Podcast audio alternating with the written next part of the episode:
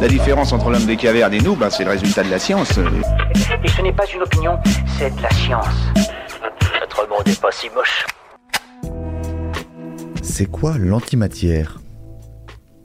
En 1932, le physicien américain Carl Anderson met en évidence pour la première fois une antiparticule, le positon.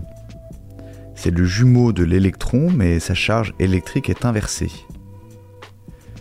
Si une particule et son antiparticule se touchent, elles s'annihilent mutuellement en dégageant de l'énergie et de la lumière, explique Niels Bassler, chercheur au CERN.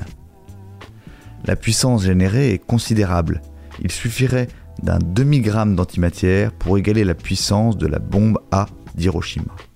Non, car il n'est pas possible d'en stocker suffisamment. En revanche, les chercheurs l'utilisent contre le cancer. Lors d'une tomographie, on injecte au patient un liquide qui libère des positons, donc de l'antimatière, au niveau de la tumeur. Positons et électrons entrent alors en collision, s'autodétruisent et produisent une lumière qui permet de repérer l'emplacement des cellules cancéreuses.